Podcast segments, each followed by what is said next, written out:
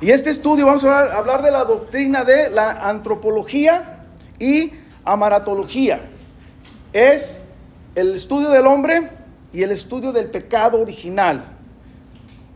Cómo llegó el pecado original y la doctrina del hombre, lo que el hombre piensa del mundo, lo que el hombre piensa de Dios, lo que el hombre piensa del pecado. El hombre siempre se ha creído más sabio y por lo cual siempre tratan de crear doctrinas nuevas, teología nueva, eh, un Dios nuevo, sistemas nuevos, siempre intentan de hacer muchas cosas.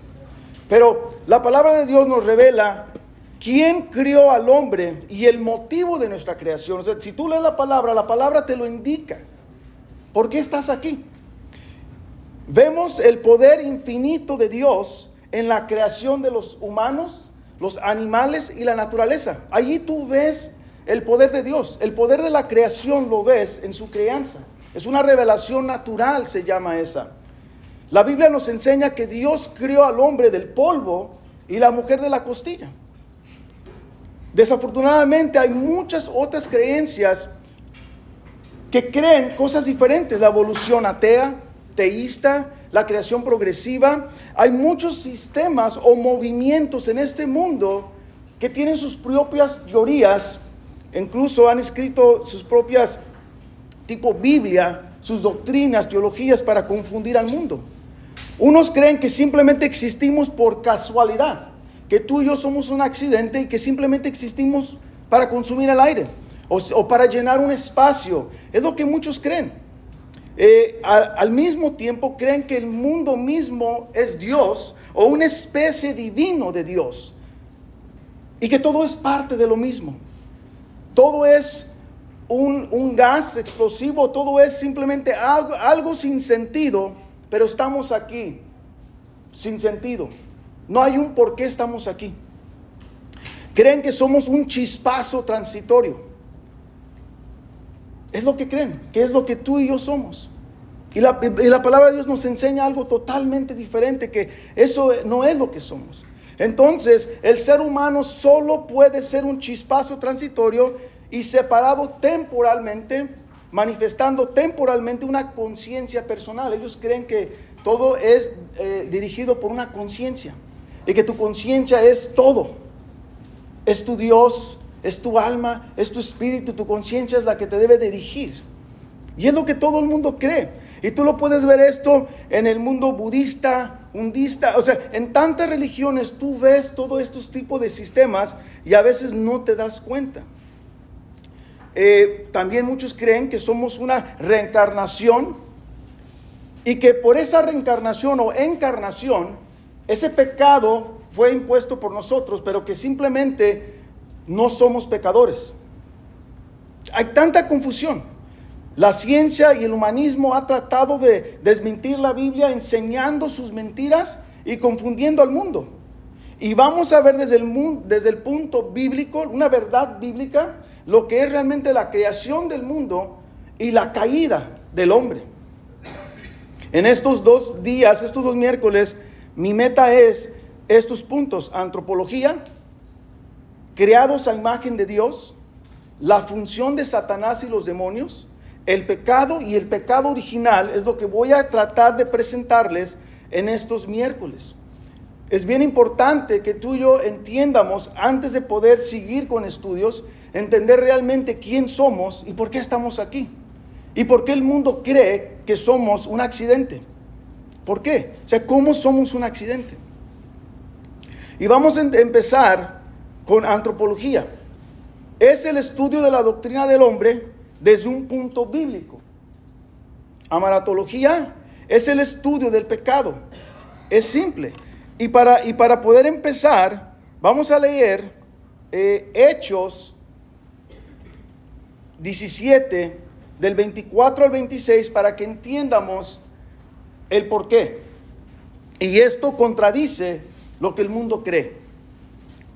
El Dios que hizo el mundo y todo lo que en él hay, puesto que es Señor del cielo y de la tierra, no mora en templos hechos por manos de hombres, ni es servido por manos humanas, como si necesitara de algo, puesto que Él de a toda, da a todos vida y aliento y todas las cosas.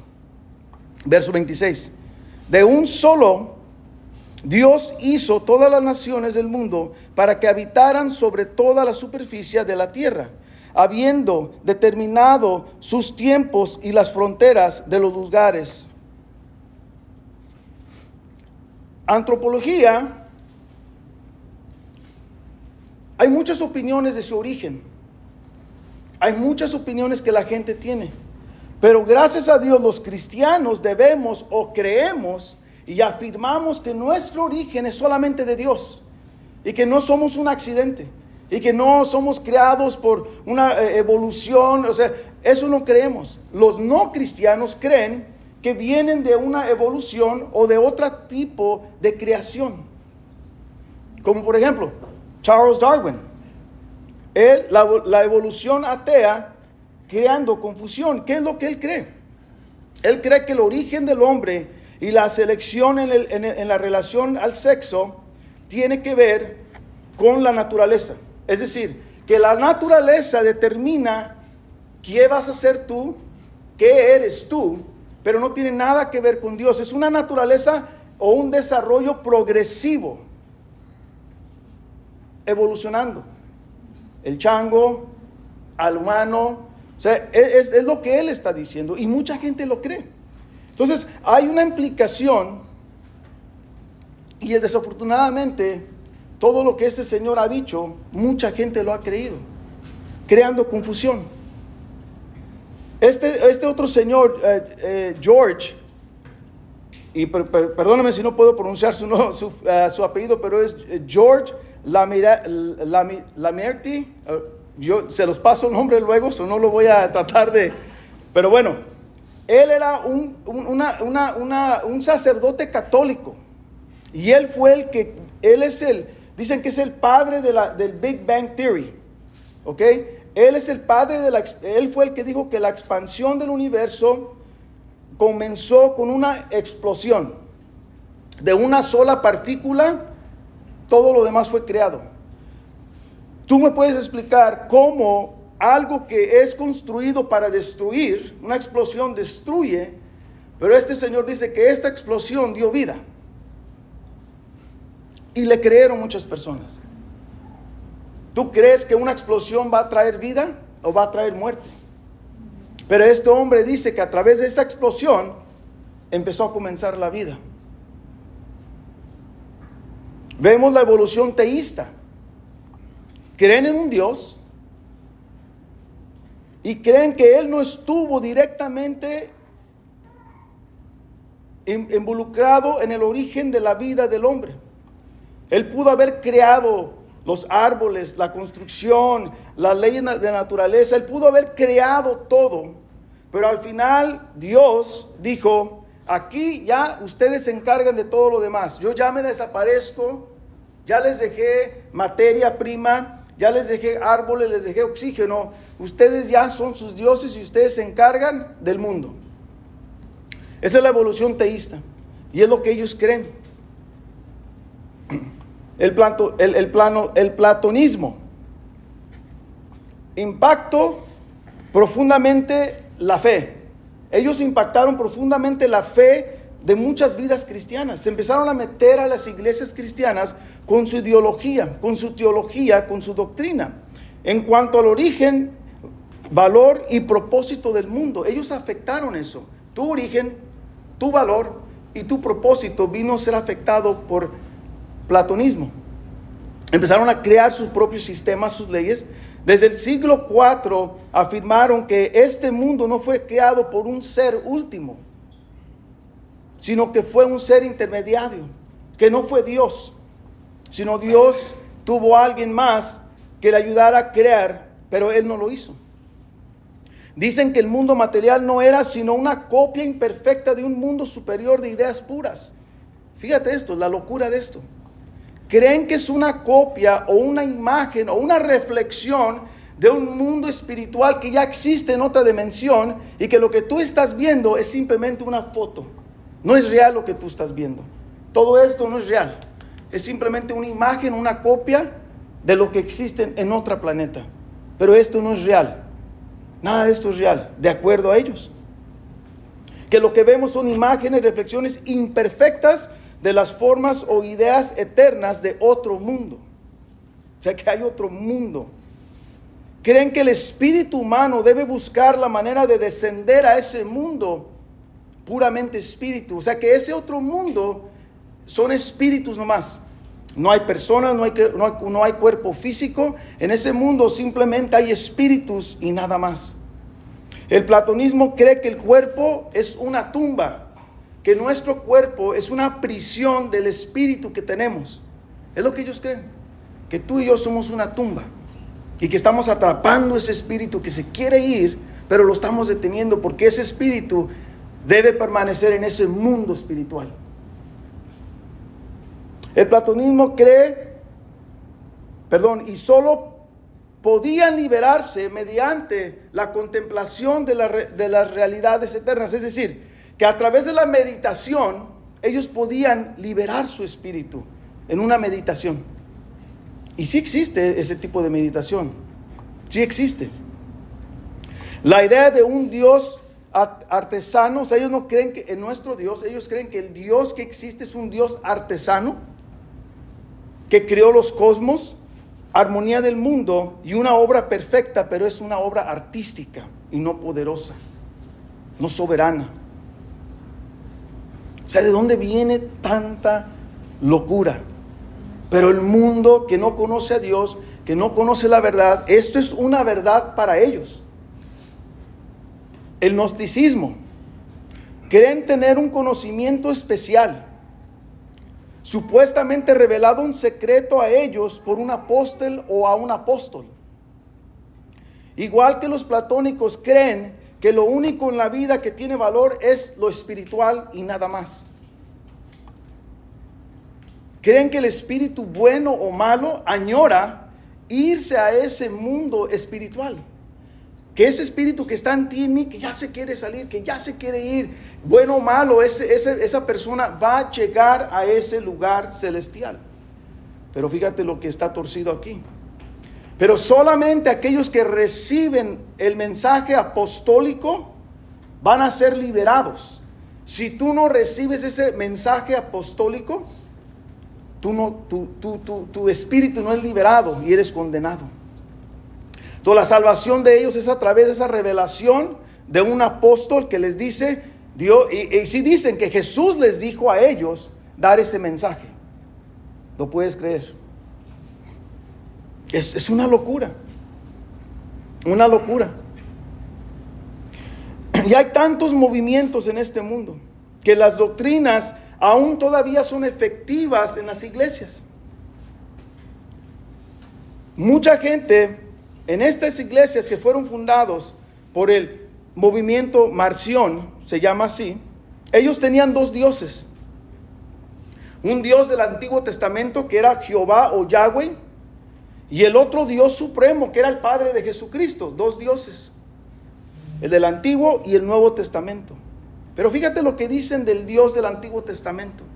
Dicen que Yahweh era un Dios vengativo, ignorante, que hizo este mundo físico con todas sus imperfecciones, que eso es lo que nuestro Dios hizo, un Dios imperfecto e ignorante. ¿Tú crees? Y que el Dios supremo, el, el Padre de Jesús, es amoroso, perdonador, y nunca pudo haber hecho un mundo material, pues la materia era inferior y mala. O sea, tú y yo somos malos conforme a ellos. Incluso aún Toda la relación con el cuerpo, incluso la procreación, era malo y asqueroso para ellos. Pero me pregunto entonces cómo tuvieron hijos, cómo tuvieron hijas. Pero era asqueroso para ellos. Ellos esperan ser liberados de este mundo asqueroso a través que Yahweh los metió. O sea, ellos no quisieron estar en este mundo asqueroso, pero fueron metidos por Yahweh a este mundo. Y ellos creen que Jesús no vino en un cuerpo físico, nacido de María, sino que Él apareció maduro con cuerpo que era solo una apariencia de material. Es lo que creen de Jesús. O sea, todos sus dioses, su teología, su doctrina, que hemos visto de todos estos, estos movimientos, hay cinco cosas en común. Número uno, niegan el Dios verdadero y no conocen al Dios verdadero. Todos los que les platiqué ahorita, nadie de ellos conocen al Dios verdadero. Absolutamente ninguno de este movimiento. Número dos, están aislados del Dios verdadero. Están desconectados del Dios verdadero. Estar aislado de Dios nos deja sin valor a cada uno de nosotros. O sea, no hay un valor en nuestras vidas estando aislados de Dios. No tenemos un valor.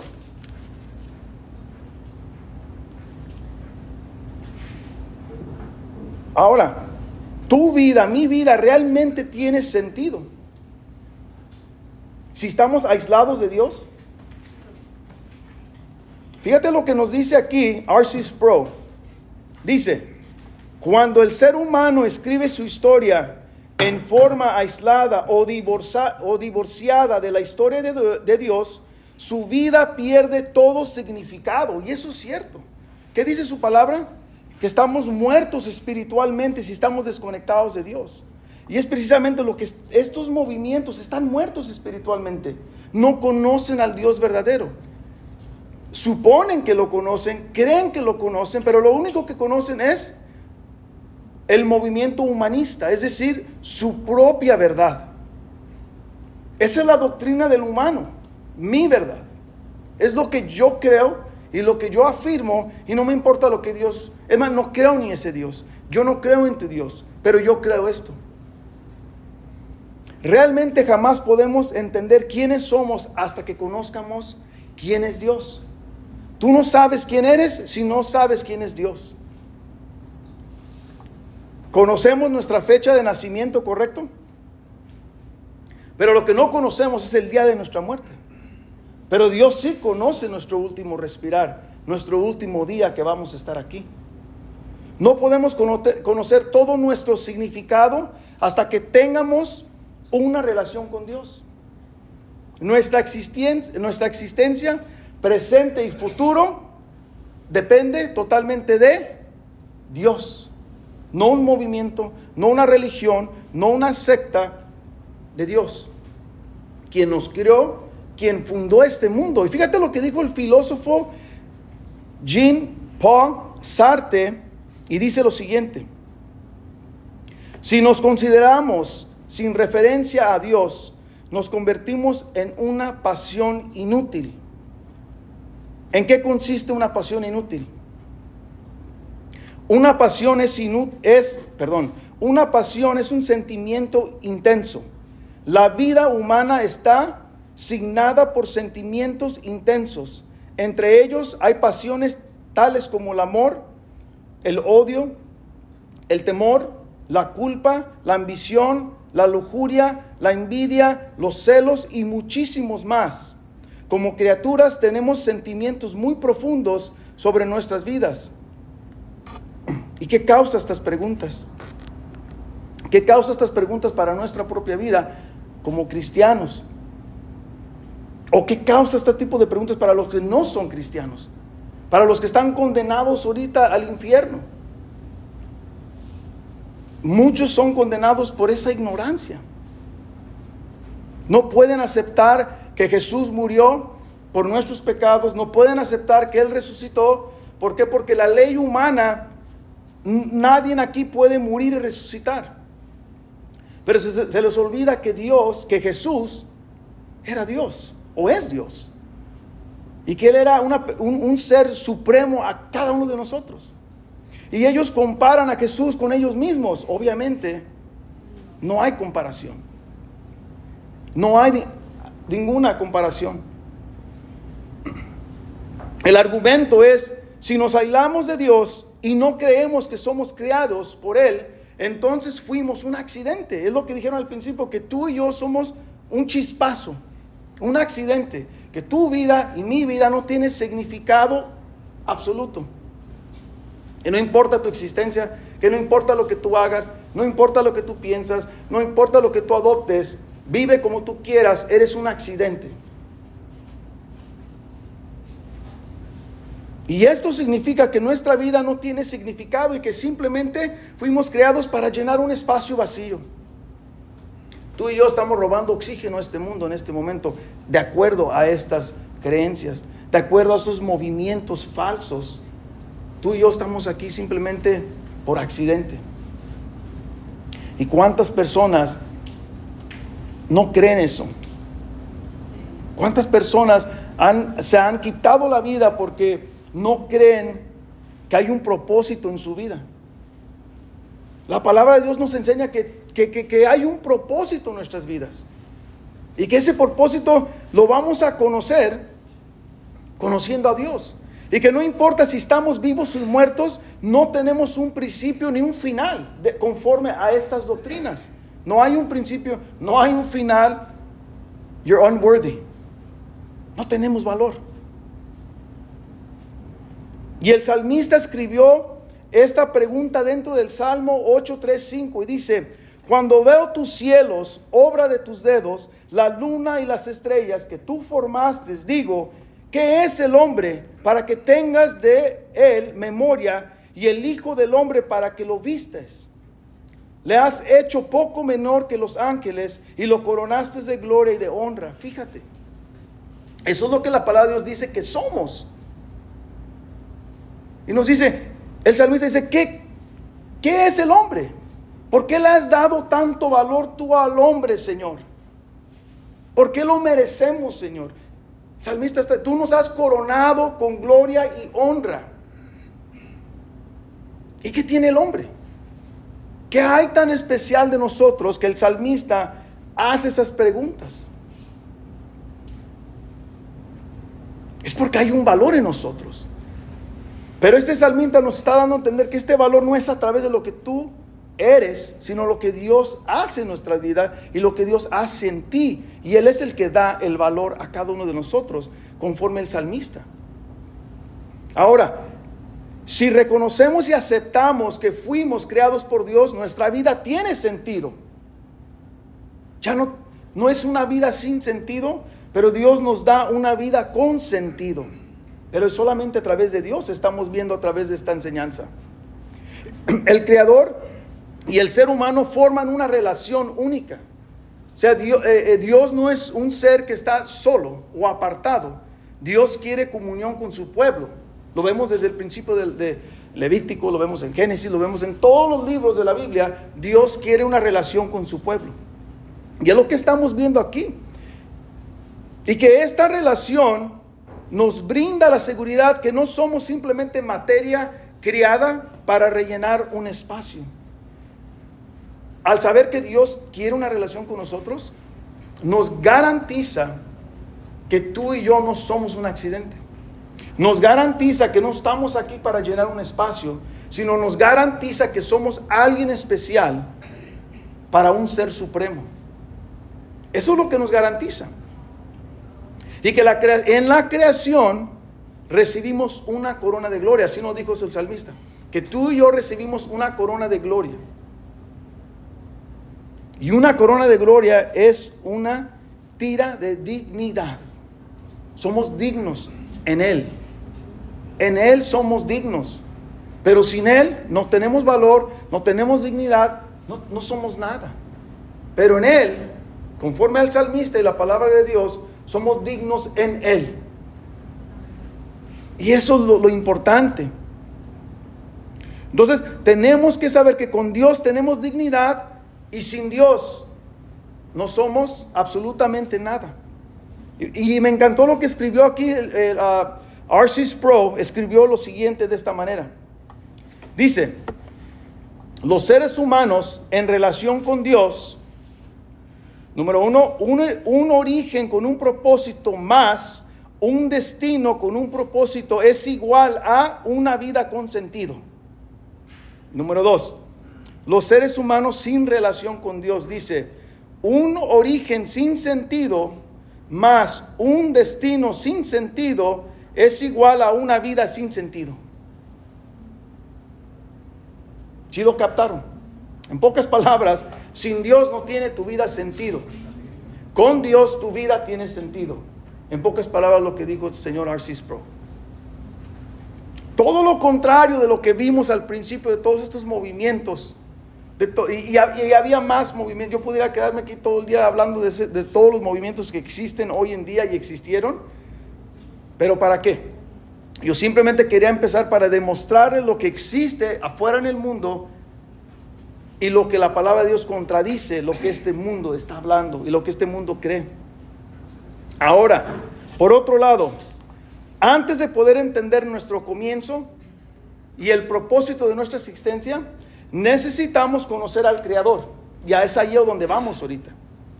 Dios nos crió para su misma gloria. Ese es nuestro absoluto propósito, es glorificar al Señor.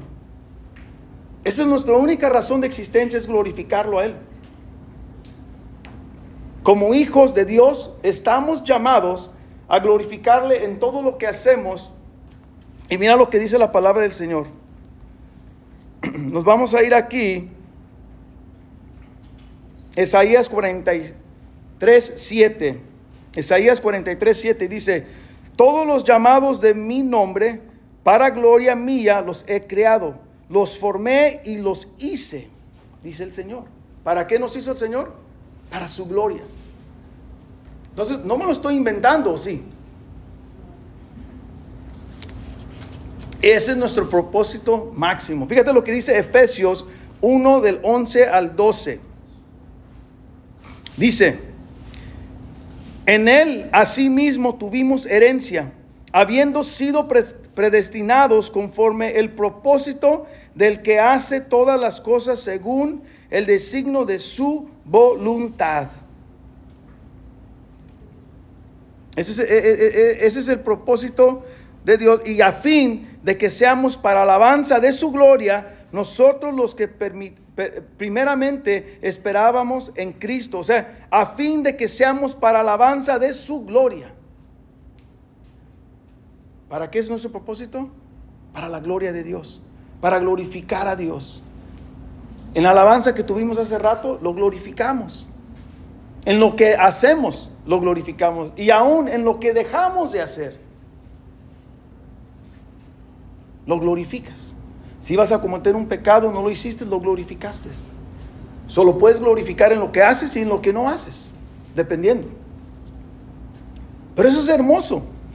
Y, este punto aquí significado a nuestra vida, que el significado que da nuestra vida es, no fuimos creados para llenar un espacio vacío, fuimos creados intencionalmente. Dios nos creó, conforme a estos versículos, que hay una intención de esta creación. Y hay un propósito a través de, esa intención o de ese logro que Dios hizo. Y ese propósito lo único que es es, Dios lo hizo para su propia gloria. Si ven que sigo repitiendo para su propia gloria, su propia gloria, porque ese es nuestro significado de la vida, ese es nuestro propósito, la gloria de Dios. De la misma manera, como cristianos tenemos una misma misión para cumplir. No nomás es mía. Todos tenemos, todos llamados cristianos, tenemos esa misma misión y ese mismo propósito de glorificar a Dios. No se trata de nuestros intereses o deseos. Es más grande que eso, es más grande que tu interés, más grande que mi deseo, es más grande que eso. Mucho más grande que eso. Y jamás tendremos la plenitud del gozo de Dios si no conocemos al Creador. Si no conocemos a Dios, nunca te podrás regocijar en Él. ¿Por qué? Porque no lo conoces. No sabes quién es, no sabes lo que hizo. Y tenemos que aprender a gozarnos en la presencia de Dios, en júbilo. Y, pero esto solamente sucede cuando, cuando lo conocemos. Y fíjate lo que dice la palabra de Dios. O sea, esto es hermoso que el gozo es mutuo. Fíjate, el gozo de Dios es mutuo, nos dice aquí. Fíjate, Isaías dice, Isaías 62, 5 dice, pues como el joven se desposa con la virgen, se desposarán contigo tus hijos, y como el gozo del esposo con la esposa, así se gozará contigo el Dios tuyo. O sea, Dios también se regocija en esta relación. Entonces, ¿fuimos un accidente? Fuimos nomás para llenar el espacio, hay un propósito en nuestra vida. ¿Y qué es? Una relación con Dios. Dios mismo se regocija en esta relación. Y este tema, todo lo que hablé ahorita acaba de abarcar lo que es la doctrina del ser humano. Todo esto lo que hablé ahorita es la doctrina del ser humano. Y vamos a entrar ahora a la segunda doctrina que es creados a la imagen de Dios. Y de aquí para adelante es bien importante que captes esto. Voy a contarles algo que me sucedió andando en, un mall. No andaba gastando dinero, andaba viendo window shopping. Window shopping. esto es lo que pasó. Fui a una tienda con mi esposa mis hijas y mi esposa se le entajó una, un pretzel. Entonces, como buen hombre, voy a la registradora, empiezo a pagar, ordeno, y mi esposa se queda atrás de mí con mis hijas. Y yo detrás de mí empiezo a escuchar una conversación, pero no sé qué están hablando, pero sé que hay una conversación con otra señora o joven. Termino, pago, regreso con mi esposa, aquí está, y, disculpe que están, están platicando, me quedé ahí y empecé a observar la conversación. Esta persona está evangelizando a mi esposa. Siempre me gusta escuchar, nunca les digo que soy pastor, que conozco, me gusta escuchar qué tienen para mí. Siempre lo hago así. Empiezo a escuchar, Dios te ama, Dios te perdona, arrepiéntete, XXX, perfecto, vamos bien, vamos bien. Y luego de repente dice, Dios te ama tanto que te cuida como un hijo, como una madre a su hijo. Que no ves que Dios tiene una ciencia de mujer y mi rostro luego, luego. Le dije, excuse me, le dije, ¿qué? Y creo que lo dije en un tono inadecuado, solo lo confieso, confieso. Pero es un celo bueno. Y le dije, perdón. ¿Oh, no viste la película de la cabaña? Le dije, ya. Ahí te enseña que Dios tiene algo, esencia de mujer. Le dije, ¿really? Le dije, ¿y de dónde crees tú que Dios tiene una ciencia de mujer? ¿Me podrías explicar qué verso estás usando? Y me sacó el de Génesis. Entonces no lo voy a decir porque voy a hablar de esto. Le dije, ok.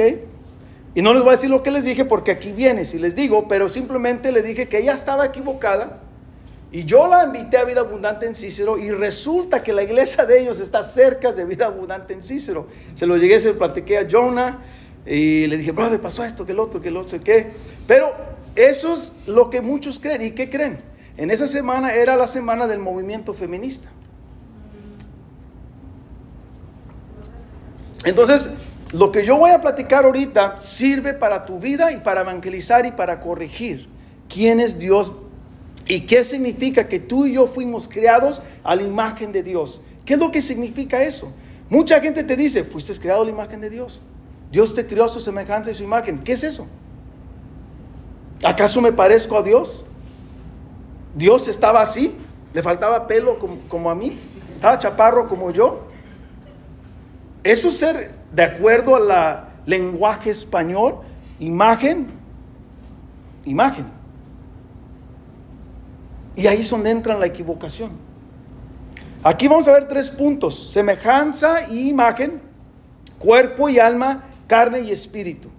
Y comenzamos con semejanza y imagen. Hay, una, hay un gran debate en este mundo acerca del estado moral y espiritual del ser humano. Eso que ni qué. Por eso es importante conocer la realidad de qué significa ser creado a la imagen y la semejanza de Dios. Hay una grande diferencia entre lo que el mundo cree y lo que Dios dice ser creado a su semejanza y a imagen. Totalmente diferente. Y es lo que le pasó a esta jovencita. Muchos creen, como esta persona, que la palabra imagen significa un aspecto físico y semejanza el alma. Es lo que creen. Dios te creó su imagen, físico, semejanza, alma. Es lo que el mundo cree ahorita. E-, esa es la confusión que mucha gente cree. Agustín sostuvo que se refiere al intelecto y a las cualidades morales de la alma respectivamente. Los católicos romanos consideran que imagen indica los dones naturales otorgados al ser humano y semejanza a los dones con los que fue investido naturalmente, es decir, su rectitud original. O sea, ellos creen que tienen la rectitud original de Dios y la imagen de Dios, tantito peor, tantito peor. ¿Cómo yo voy a tener la rectitud de Dios? Nunca. Ni cercas. La realidad es que no somos físicamente la imagen de Dios. ¿Quién es Dios? Empezamos así. El Dios, el creador del mundo, tenía una imagen. Él era, ¿qué, qué era el Dios? Era espíritu, número uno. Esta persona que vino a evangelizar no conoce ni quién es Dios. Porque Dios no era una persona física. Dios era una imagen, digo, un espíritu. Número uno, ahí está la teología y doctrina equivocada. Entonces, Dios es quien diseñó y creó todo lo existente, ¿correcto? Él ha dejado su huella en toda su creación, es correcto. Él creó, dejó su huella y vemos que todo lo que Él ha creado declara la existencia de Él. Claro, por ejemplo, Salmos 19, que dice que los cielos declaran su gloria y el firmamento nos muestra sus obras. Y si tú lees todo Salmo 19, habla de, una, de, de cómo Dios se ve en la creación, en la naturaleza, en las estrellas, en el sol, en los árboles. O sea, habla de todo eso. Y es cierto. Cada cosa tiene una estampa de Dios.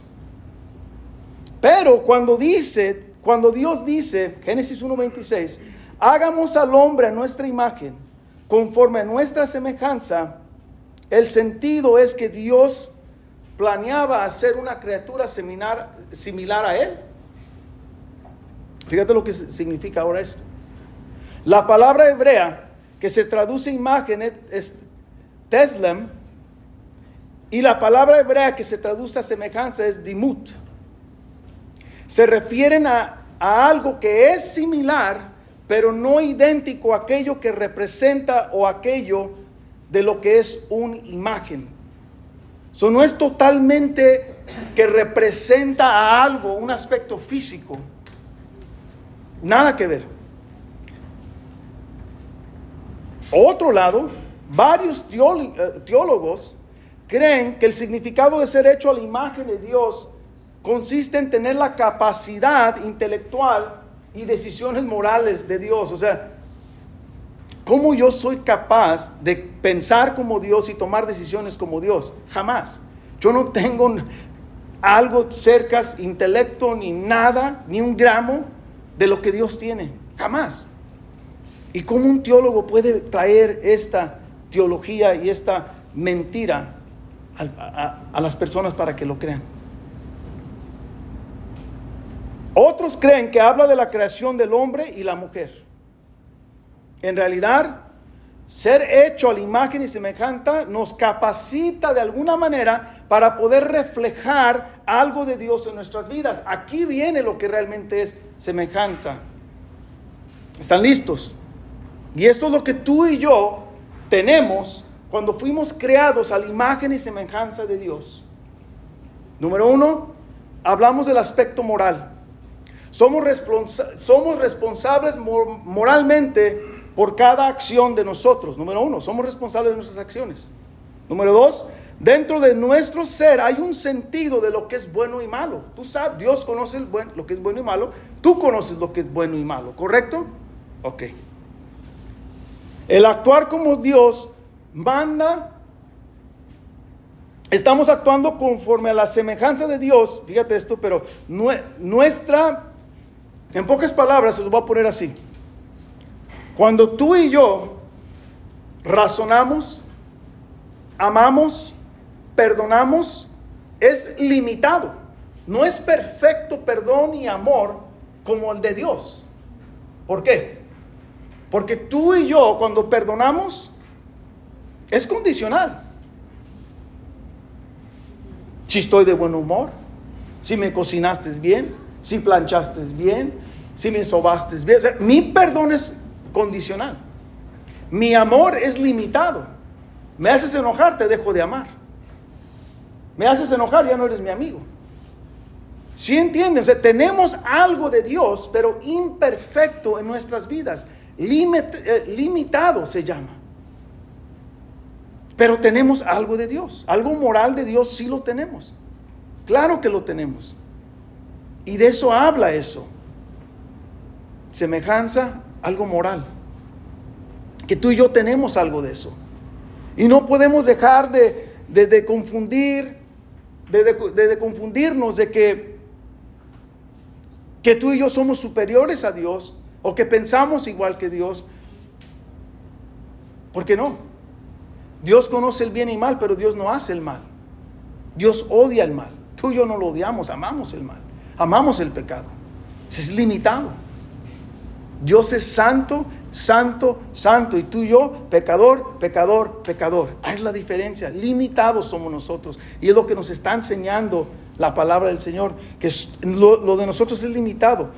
Aspecto moral. Ahora, aspecto ah, mental que ya les dije. Podemos razonar, hay lógica, podemos aprender, tenemos emociones, podemos hablar. Podemos hablar. Pero cada uno de nosotros estamos limitados a, todo lo que Dios tiene o todo lo que Dios hace. Y cuando nosotros lo hacemos, lo destruimos. Vamos, pedimos perdón, la regamos. Mejor ni hubiéramos pedido perdón, ¿verdad? Eh, Dios establece una relación para qué? Para santificarte a ti o santificarme a mí. Y nosotros a veces establecemos relaciones y ¿qué hacemos? Los empeoramos. Podemos hacer lo que Dios hace, pero lo hacemos imperfecto y lo hacemos limitado.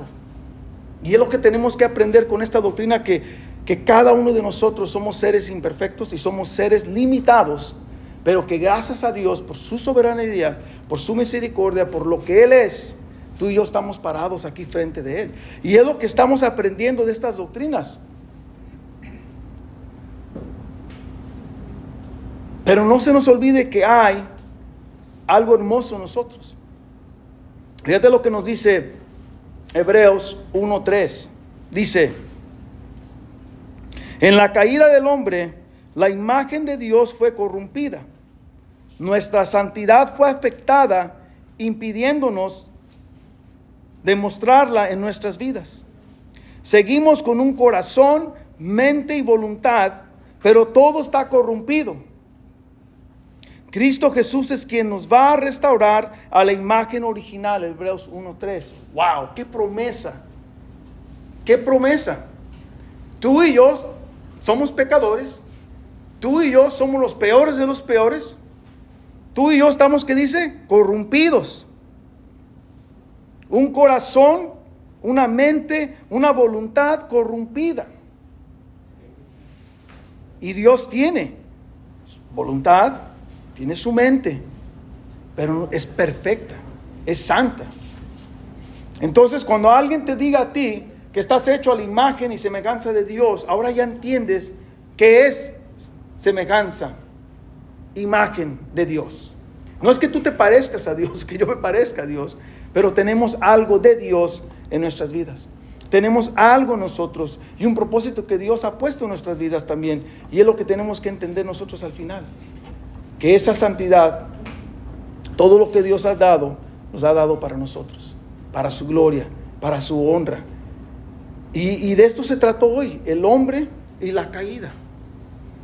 En los próximos vamos a ver el efecto de la caída, el por qué somos pecadores, por qué somos pecadores, de dónde viene ese pecado.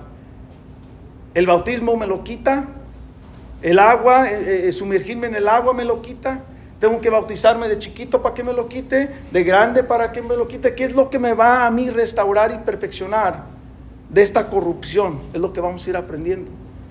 Y, pero primero hay que aprender por qué somos corruptos, por qué somos pecadores. Pero ahorita ya estamos viendo que tú y yo tenemos aquí una misión y es glorificar a Dios, exaltar a Dios y demostrarle al mundo que no somos un accidente, sino que hay un propósito en nuestras vidas y es glorificar a Dios, exaltar a Dios y demostrarle al mundo que tú y yo fuimos cambiados, transformados y santificados en Él y que si Él pudo hacerlo en nosotros, lo puede hacer en el que sea. No hay imposibles para Dios.